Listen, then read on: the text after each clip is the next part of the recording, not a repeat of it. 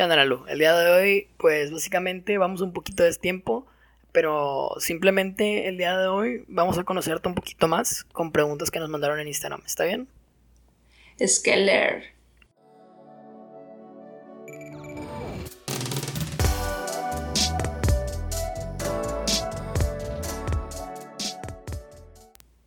Dale. Ok, Analu. Primer pregunta que nos la mandaron ahí por Instagram es algún suceso paranormal así cabrón que hayas tenido. Fíjate que en mi casa pasaban así cosas bien extrañas. Este, por ejemplo, hubo una vez donde hace cuenta que yo estaba, era como la una de la mañana, yo estaba comiendo cereal ahí en mi cocina y de la nada, este, yo estaba sola, entonces de la nada escucho como hay pasos en el piso de arriba y, y yo me espanto, dije, ay, pues, o, hay alguien en mi casa de mi familia o alguien se metió a robar mi casa. Y en eso, de la nada escucho, o sea, porque pregunto, hola, el típico como de película de terror, y nadie me contesta, pero hace cuenta que empiezo a escuchar cómo, cómo empiezan a correr hacia abajo de que las escaleras, obviamente. Entonces ya yo me encierro en la alacena y empiezo como a, a sudar, o sea, estoy con un chingo de pavor y ya pues empiezan a tocar así la puerta de que paz, paz, paz, paz. Y, y pues me espanto, ¿no? Y yo digo, pues se están metiendo a robar mi casa. Y ya 20 minutos después abro la puerta, no hay nadie, las puertas están cerradas, entonces yo digo que esa ha sido la experiencia paranormal más extraña y cabrona que he tenido en mi vida. Pero no estabas culiada, ¿verdad? Estaba culiadísima, pero otro pedo, o sea, estaba casi llorando. No mames, Ana Lucía. Ok, segunda pregunta, un poco más personal, ¿eh? Tiene que ver con, con, el Arad Lagaña. Arad Lagaña, ok. te preguntaron que cuentes la historia donde te cacharon con tu ex. Es que no lo puedo contar porque mi mamá escucha el podcast, entonces. ¿Y si le decimos a Lili Wanzo que no escuche ya? Está bien. Bueno, miren. Lo que pasó fue que Arada había ido en la mañana a mi casa cuando no había nadie. Entonces, total, fue una experiencia demasiado cardíaca. El punto es que sabíamos que teníamos que irnos antes de las 2 de la tarde porque a esa hora llegaba mi mamá. Entonces, dan como la 1.45, 1.50 y de la nada escuchamos cómo se abre la puerta de, que de la entrada. Y ahora de yo estamos en mi cuarto y es como de que, güey, ¿qué chingados vamos a hacer? O sea, entonces ya lo escondo en mi closet y de que, hola mamá. Y me dice, ¿qué haces todavía en la casa? Y quién sabe qué. Y yo, así mi corazón se me está saliendo por la boca. Entonces ya total, bajo con ella, estoy platicando. A todo esto, Arad sigue en mi closet. Y ya nada más, este, le digo, me das raid al metro, mamá, para que te salgas de la casa y así darle tiempo a Arad de que se salga él. Entonces ya total, este, mm, nos vamos y ya nada más le estoy mandando mensajes a Arad como de que, este, ya te puedes salir y quién sabe qué, nos vemos en el metro. Y se me estaba haciendo tarde porque tenía una presentación. Estoy en el metro esperando a Arad y no pasa el camión por él y le digo, güey, pido un Uber, vente, vámonos ya. Y ya, total, llega Arad al metro, nos vamos, nos vamos a la universidad y ya corremos así que a más no poder hacia cada una de nuestras respectivas facultades. Y, güey, ha sido el momento en el que más adrenalina he sentido en toda mi vida. Y hasta la fecha mi mamá no sabe de esta historia y estoy tan orgullosa de que no me haya salido mal. o sea, Pobre Linguanzo, eh. Se nota cómo la quieres y cómo la tratas solo con estas cosas, eh. No, yo la amo, nada más que en ese momento sí fue como, ¿por qué existes? Te ganó Terry, ¿no? Ya sé, güey. Pero sí. Ok. va algo aquí personal que sé que te vas a extender un poco y te damos todo el espacio del mundo. mejor consejo que le podías dar a alguien. Así, general. El mejor consejo que le podría dar a alguien es... Sé tú mismo. Hmm, sí, ser auténticos. O sea, creo que trabajar en uno mismo es el mejor consejo que le podría dar a alguien. O sea, tomarse el tiempo de en verdad conocerse, darse la oportunidad de conocerse y de trabajar en las áreas en las que pues hace falta trabajar y también no tomarse nada personal, o sea, porque cada quien tiene las razones por las cuales hace las cosas, entonces hay que aprender a desapegarnos acerca de las acciones que hacen los demás. Entonces, sí, básicamente ser auténticos y conocerse y todo eso, y pues no tomarse nada personal. Creo que esos son los mejores consejos que puedo dar. Qué bonito. Qué, bonito, ¿no? Sí, un poco mucho. Un poco mucho. Ok, yo, yo la verdad no sabría decirte si eres una modernita, si eres una morra que simplemente solo se rapa el pelo por diversión. o distinguirte con, con cualquier persona que me quiere vender algo en la calle. O que probablemente estudia diseño gráfico sin ofender a las personas que estudian diseño gráfico. que, ¿Cuál consideras que es tu estilo? Mi estilo. Creo que mi estilo es Analu, güey. O sea, no sé, simplemente, por ejemplo, estilo en ropa, o sea, no, no apoyo el fast fashion, pero pues a veces sí termino comprando cosas en Bershka o Pull&Bear o Zara o cosas así. Pero sí, o sea, como que simplemente me pongo lo que me gusta y mi estilo de ser es como, pues simplemente me dejo ser yo, o sea, no me trato de influenciar por los demás y cosas así por el estilo. Qué bueno.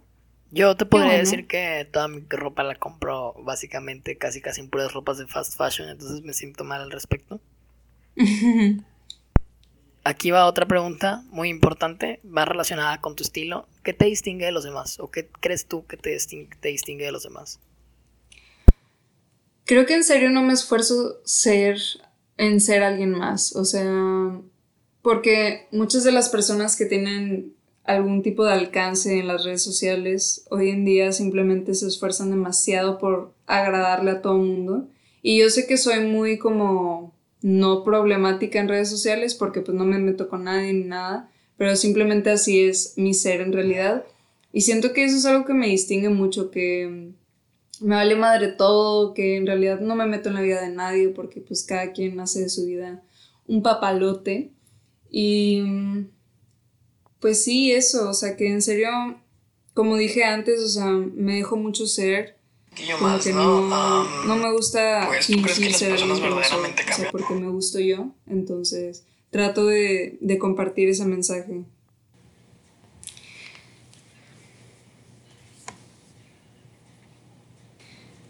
No creo que alguien más por completo, pero yo creo mucho, como decíamos en el episodio pasado, de saber, sabes quién eres este, que la gente evoluciona, ¿no? Entonces vas cambiando tus perspectivas de vida, este, tu filosofía, o sea, conforme vas creciendo y te vas conociendo y vas viendo qué te gusta y qué no, yo creo que las personas sí pueden llegar a cambiar.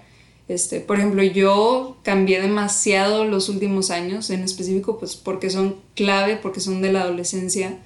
Este, y ahorita, pues soy alguien que me gusta quién soy, y sé que probablemente en unos 3, 4 años vaya a ser una persona muy diferente porque pues me voy adaptando, también te vas adaptando a la sociedad y a las personas en las que pues te rodean, ¿no? Y, y sí, yo pienso que la gente sí cambia, pero pues depende de qué tan... ¿Dispuesto? Depende de, ajá, de, de qué tan dispuesta está la persona a cambiar. Sí pasa. ¿Tú crees que has cambiado? ¿Tú qué pues, piensas? verdaderamente yo creo que sí las personas cambian, porque siempre dicen, no, es que las personas siempre van a ser las mismas, ¿no? Si alguien malo es malo, siempre va a ser la misma, así de culero.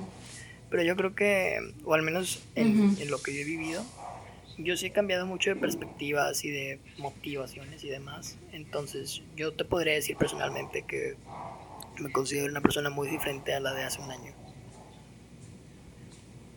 Sí, claro. Conociéndote, sí. Ay. No sé qué insinúas. Yo sé qué insinúas, ¿eh? Eso es bueno, o sea, cambiar es bueno. La mayoría. ok. A la mayoría. La mayoría. ok. ¿Metas a cumplir en el 2021? Porque pues este, este pinche año está curseado, güey. Ya, ya se jodió este año. Este. Metas del 2021, continuar con mis estudios, este... mm, tengo muchas metas también de... De pues retomar yoga, este... mm, Pues seguir en mis prácticas de restauración de arte, o sea, todo Ah, eso estaba quiero seguir prácticas. con lo que estoy haciendo. Pues es que iba a empezar, pero todo esto del, del coronavirus as- afectó Yo apenas me quería meter a box, desempeño. o sea, entonces Ya sé. todos teníamos algo planeado. Pero sí. Hacer más ejercicio también. Porque soy bien Si huevona para hacer ejercicio. te, te paso mi rutina. Ya viste que estoy Ay, bien mamado. perro. Sí, güey. Ok, ah, esta va un poco más, no sé, no sabría explicarte la pregunta, pero ¿con qué personaje te relacionas? Serie, película, lo que sea, vaya. Personalmente, o sea, emocionalmente, de carácter. Creo que esto lo he dicho muchas veces, pero con Jules de Euforia, no porque sea trans ni nada, sino porque siento que he pasado mucho, mucho de lo que este personaje ha pasado y me relaciono mucho con ella. Para los que no han visto Euforia, este, Euforia es una serie acerca, tipo, Pero tipo skins Millennials, para... para, para modernitos. Y mm, está muy padre, la verdad, tocan temas como este la homosexualidad, este las drogas y otros temas. Entonces está padre. Y Jules es un personaje que es trans y la verdad pues me identifico mucho con ella. Me parece muy padre. bien, me parece legal. ¿A ti? Yo ¿Con qué ¿con personaje te relacionas? Am, yo creo que con Leonardo DiCaprio en Inception. Sí. En Inception. Ah, yo digo que uh. alguien que antes estaba muy aferrado al, al pasado y en querer regresar siempre a los mismos vicios. Y el hecho de que el güey tiene su catarsis al final de la película de que decide, oye, ¿sabes que Voy a dejar todo mi pasado y todo lo que ya viví por vivir mi nueva, pues mi nueva realidad, ¿no? Que era el querer estar con sus hijos, que es el mero propósito de la película, que el güey pueda regresar a su cantón. Am, pues yo creo que es eso, ¿no? Como alguien puede dejar todas sus creencias, todas las cosas a las que uno ya estaba acostumbrado y simplemente ser alguien nuevo y pelear por lo que más deseas. Y lo que más deseaba, pues era ver a sus hijos. Y quizás también a Sebastián de La La Land. Porque. Sebastián. Ah, Sebastian. Porque básicamente, tú sabes que soy igual, me mama el jazz. Puros amores que podrían llegar a ser más, pero terminan como una mala relación de The Notebook. Como la parte trunca, ¿no? Pero sin regresar con amor. Ay, Ah, sí, chale. ah, sí. Esa película está bien Así es bonita. como que así definiría mi vida, ¿no? Como Ryan Gosling en esas dos películas. ok, hablando de personajes, ¿cambiarías tu lugar con alguien más? No, nunca. O sea, creo que estoy donde, exactamente donde debería de estar. Porque, pues la vida me ha traído hasta aquí, todas las vueltas de la vida me han traído hasta aquí. Entonces, creo que pues yo no estoy destinada a ser ninguna Kylie Jenner ni, ni Michael Jordan. O sea, creo que estoy destinada a ser yo y me gusta quién soy. Qué bonito, qué bonito. Yo, yo, si me Qué dices, bonito. quisiera ser Michael Jordan, te diría, "Mm, quizás.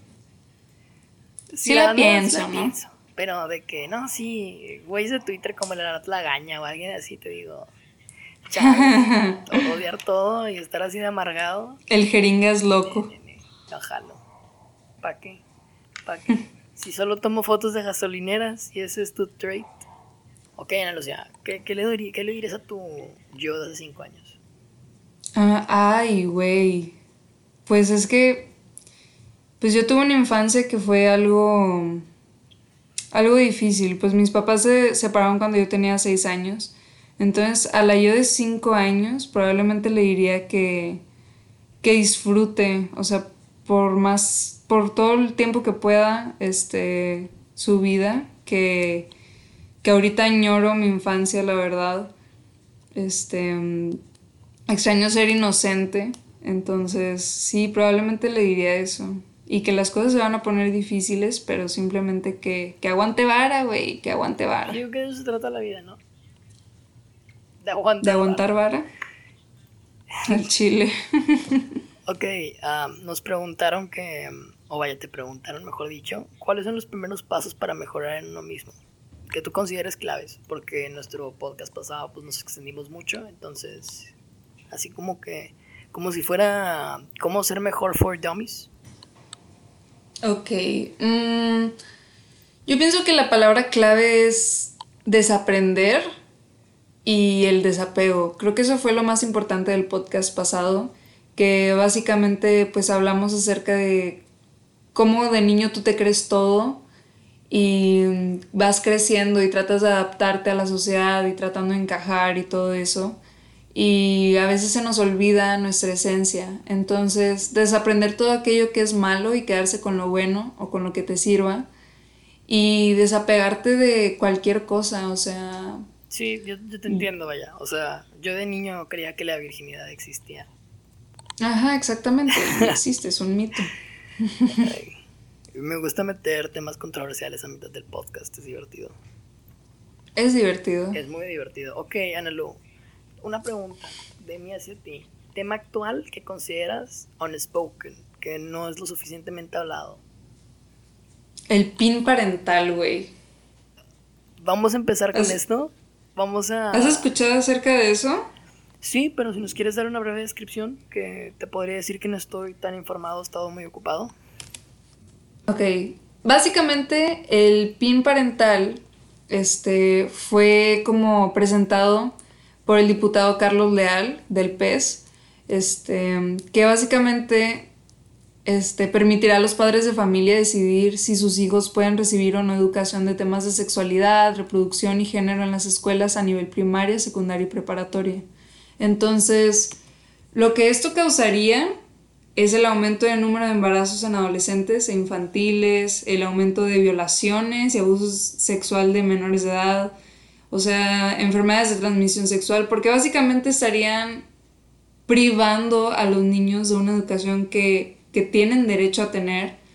Y, básicamente para mí es crucial que desde niños les enseñen qué es el abuso sexual y que cómo se ve, porque en la familia a veces uno no se da cuenta porque es como lo normalizado, como lo que estábamos hablando ahorita. Pero tú no crees que el, hecho de, ser muy directo con los niños pueda tragisversar la información que ellos tengan, porque eso estaba leyendo hace poquito, que uh, pues a, mí, no se me hace yo no creo que es así, pero estaba leyendo sobre que hay personas que dicen, no, es que es saturar al niño de información a la cual no está listo a recibir. Entonces, ¿tú cuál dirías que es el, como que el rango de edad al que se le debería de exponer esta información?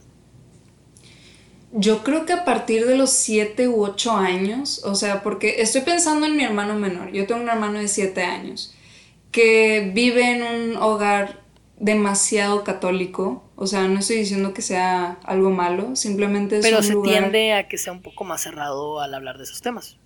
Exactamente. Creo que en lo absoluto nunca han tocado el tema con él, más que por qué las niñas no tienen pistola y yo sí. O sea, es básicamente lo top que le han dicho. O sea, en palabras de un niño de, de siete años. Sí, sí, obviamente. Sí.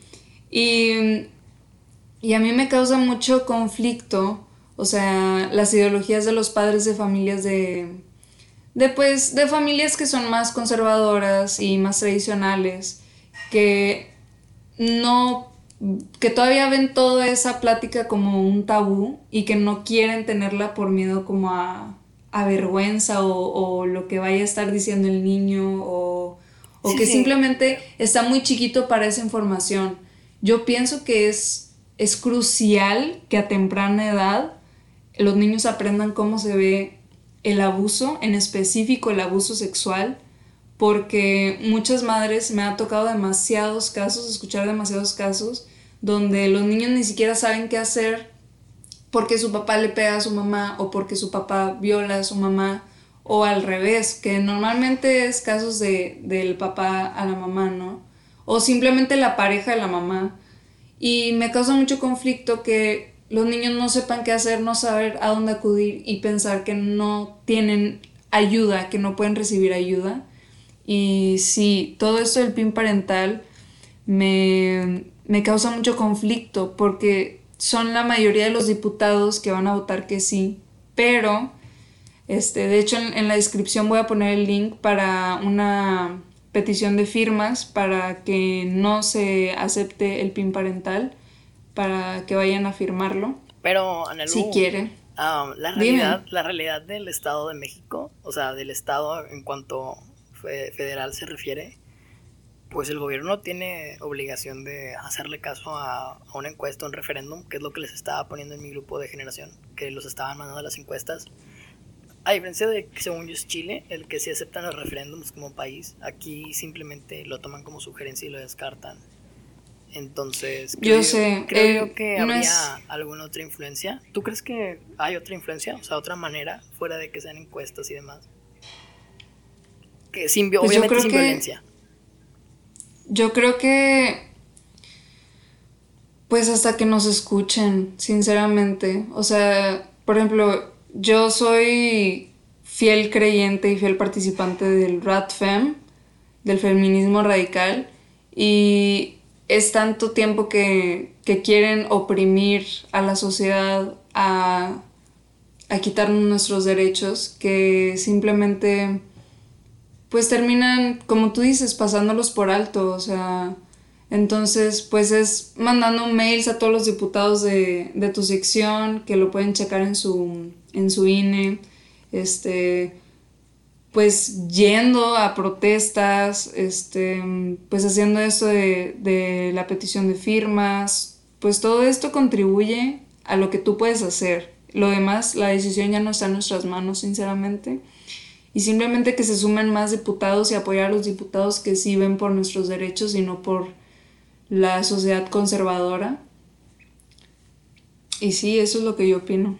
Aquí estamos tocando temas de conocer a Ana Lu y sus ideologías políticas también. Sí, básicamente. Si lo, quieres poner en, su, en el título, pues estaría perfecto. ¿eh? para que se den una idea y para que... Para que se den una idea de lo que vamos para, a hablar. Y para que se metan también a conocer un poco más de estos temas, que la verdad sí... Un güey decía, no, es que esa educación se debe de ver en casa y demás. Sí, pero hay muchas familias que no lo tocan. Y, unos, y un güey decía, no, es que si no son los papás. Y el güey dice, no, pues los tíos. Mucho menos. O sea, yo tengo una familia en la cual carezco de, de, de más familia fuera de mis papás y mi hermano. Y, y solamente porque pues en la casa somos personas un poco, te podría decir que se informan demasiado, están al tanto de las situaciones actuales, pero si no fuera así, la verdad no sabría de, de dónde sacar esta información, ¿sabes? Porque mis papás siempre fueron muy abiertos al tema y siempre hablábamos mucho sobre eso en cuanto... Yo me acuerdo que inclusive me dieron un libro de esos de que conoces a ti mismo, ¿no? Yo me acuerdo que yo decía, ¿qué, qué es esto? Y luego, ya como un año después, entrando ya antes de secundaria, como creo que cuarto, no, sí, como en cuarto, quinto, ya lo leí bien y ya lo entendía y ya decía, ah, pues es que esto es esto. Y creo que es necesario, ¿sabes? Sí, yo también, absolutamente. Ok, ¿qué crees tú que, vaya, ahorita que entramos en temas fuertes o... ¿Qué piensa Nalu que nos falta como sociedad? ¿Qué crees tú que nos falta como sociedad? Al menos aprender o, o, pues sí, ¿qué nos falta? Creo que el sistema educativo en México es de vergüenza. O sea, sinceramente ves a países primermundistas y desde dónde empieza todo, desde la educación. Invertir en, en el sistema educativo y no en ligas de béisbol. Eso es lo que tengo que decir al respecto. ¿Nada más? ¿No quieres extenderte más o hablar al respecto? No, porque si me extiendo más, güey, le voy a empezar a tirar mierda a los políticos de nuestro país y no quiero eso. Ah, no queremos que nos censuren el, el podcast, la verdad. No, no. Ok, Enelu, ¿algo que tú crees que debamos de conocer de ti? Pues mi vida es bastante aburrida. No sé si es demasiado este, aburrida, ¿eh? Otra cosa es que no se pueda contar, o sea. les cuento así como si fueran mi psicólogo, así cuando en la primera sesión, ¿no? Que te dicen de que cuéntame acerca de ti. Sí, sí, sí. Pues mis papás se divorciaron a los seis años, este... Pues básicamente vivo la vida loca. Me gusta la política porque si no te gusta la política, pues ¿qué estás haciendo de tu vida? No te importa tu país, no te Pues yo, importas yo digo tú. que quizás no que te guste la política, sino estar interesado y, y Estar querer- informado, querer- al O sea, menos. querer estar al tanto de pues, tu situación actual, que a final de cuentas es lo que vives, no es tu pan de cada día. Básicamente. Y pues esta cuarentena no he hecho ni madres. Este, traté de ponerme mamada como una semana. No lo logré, amigos. Este. Y ya, es todo lo que tienen que saber de mí. ¿A cuántas personas conoces Mm. que se llaman Ana, Ana Lucía? Puta, un chingo. O sea, todo el mundo se llama Ana Lucía. Pinches jefas que se quedaron sin sin imaginación. Pero está bonito el nombre. Está, no, está está bonito, bonito. pero pues te dicen anal. No, nadie me dice anal porque si no los pateo. Ok. am, ¿Quieres darle un poco a- al mame o, o algo fuerte? Como tú quieras, no me importa. Ok. Preguntaron, pues es una mamada, pero pues yo lo considero importante. Si pudieras ser una Barbie, ¿cuál serías? Guía, doctora, estrella de rock. ¿Qué Barbie serías? Sería Barbie presidenta. No hay Barbie O astronauta. presidenta. No hay Barbie ¿Ah, que presidenta. sí? No, porque somos una comunidad conservadora y las mujeres no son presidentes. Ah, es cierto, perdón. Soy estúpida. Pero, o sea, Barbie estilo México. De que Barbie estilo México, o sea. Pues sería. doctora Malpajada. Ay, chingado. Barbie. Barbie estudiosa. Barbie química. Barbie artística. Pues ba- baile, Barbie teibolera también es artística, pues baila. Barbie teibolera. Este. Sería Barbie teibolera. Creo que esa es mi, mi respuesta final. Ok. ¿A ti te gustaban esos programas como El rival más débil o Quiero ser un millonario, esos? Mm, pues en parte sí, me divertían. Están bien vergas. Yo no sé por qué la gente los dejó de O sea, ver. yo creo que todos los sentidos sí me volan, de que como la familia con enanismo y que eran como pinches 25 cabrones enanos. Discovery Home and Health es todo un universo extraño, güey. ok, ¿crees ¿Viste que- todo? ¿Qué? Espera, espera, espera. ¿Viste todo el rollo de este. del güey que no tiene cuello, que sale en 90 días, que lo pusieron un chingo en Twitter, este Ed? Oye, he visto el mame, pero no sé, o sea, nunca he visto la serie. Está buenísimo. Tienes que buscarlo en YouTube. Se llama. me lo chingo todo. 90 días, este, engagement en 90 días, algo así. Buscas Ed y Rose. Está buenísimo, me da muchísima risa. Ok, nada más para cerrar, Lu. A ver, dime. Estoy pensando, ¿crees en la ley de la atracción? Mira, fíjate que hace unos días te hubiera dicho que sí, pero ahorita pienso que es una mamada. O sea, Eh, eh, eh, eh, eh. por el hecho Mi- de mi que. crush de Twitter cumplió años, la felicité, me contestó su ley de la atracción. Me pudo no haber contestado. No, pero entonces no es ley de atracción porque tú le hablaste, tú le, le mandaste me un mandó el mensaje. follow primero. ¿Ves? ¿Ves? Son los ojos. O sea, yo pienso que es más, tienes que hacer las cosas suceder, las cosas no van a pasar por sí solas. O sea, tú sentado diciendo, este güey me va a pelar, este güey me va a pelar, este güey me va a pelar. Pues no, güey, si no haces algo al respecto, pues no te va a pelar nunca. Tanta razón. Eso es lo que yo opino. La ley de atracción es una estupidez. Ok, nada más para terminar. ¿Cuál crees tú? No, no, no, ya. Sí, para cerrar, en chinga. Te preguntaron que cuál es tu arroba de Spotify. ¿Quieren escuchar tu música? Ana G-16. Esa es mi arroba de, de Spotify. Ok. Está muy buena en mis playlists. Ok, recomendación musical de esta semana, Lucía. A ver tú, Franco, recomendación cinematográfica. Ok, empezamos con recomendación cinematográfica de esta semana. Te voy a decir que. mm, Pues yo digo que vean La Land. La ¿Otra vez? Pues no la había recomendado. Ah, ok, perdón. Pero si no, Whiplash. De Damien Chazelle. También. Whiplash. Ambas de Increíble película. ¿Tú, Ana Lucía? Yo les voy a recomendar que vean. No les voy a recomendar una película, les voy a recomendar que vean Glee o Midnight Gospel. Son muy buenas. Glee. Estoy empezando a verla y está muy buena. También Ricky Morty está muy buena. Este. ¿Y de música, Franco? Um, yo digo que la última rola de Charlie Roth me emboló, creo que se llama Sol. Um, y la ciudad de Odessa. Odessa. Oh, very indie. No, es que soy súper alternativo. Solo nada más no me pinto el cabello, es todo.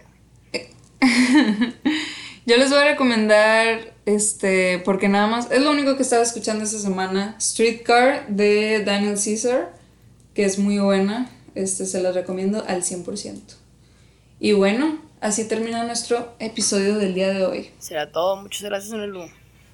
A ti, adiós. Adiós.